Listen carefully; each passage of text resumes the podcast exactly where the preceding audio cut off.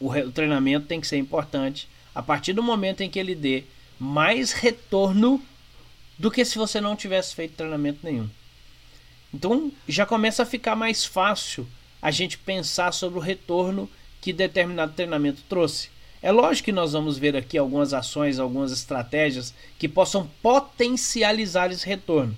Mas de primeira mão, já fica claro se a gente olhar e ver em pouco tempo se esse treinamento foi bom ou foi ruim, não pelo treinamento em si, não pelo instrutor em si, não pelo conteúdo em si, não pelo treinamento em si, mas pelo resultado que foi implantado ou que foi conquistado pós-treinamento, pelas ações que estão sendo empregadas baseadas no que aquele treinamento proporcionou de conhecimento para que aquelas novas ações sejam empregadas.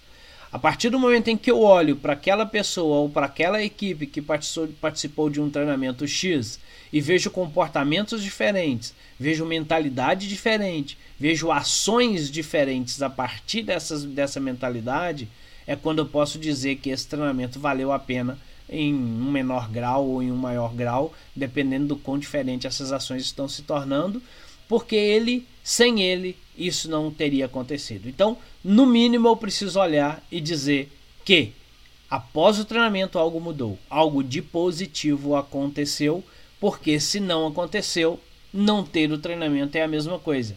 Aí não ter o treinamento não tem um gasto financeiro, não tem um gasto de tempo, não tem um gasto de energia, não tem uma série de outras coisas, então acaba o não treinamento dando retorno maior do que o treinamento em si.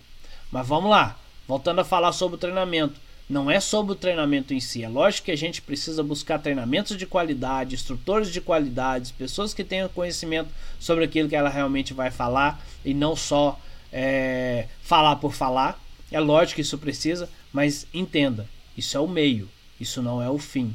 O fim realmente é aquilo que vai acontecer lá na ponta, é aquilo que vai acontecer depois do treinamento. Empresa nenhuma estaria de pé hoje se investisse nos seus produtos, no seu serviço ou na sua estrutura da forma como ela, como a grande parte investe em treinamentos, não tendo, não, não tendo um programa de aprendizagem.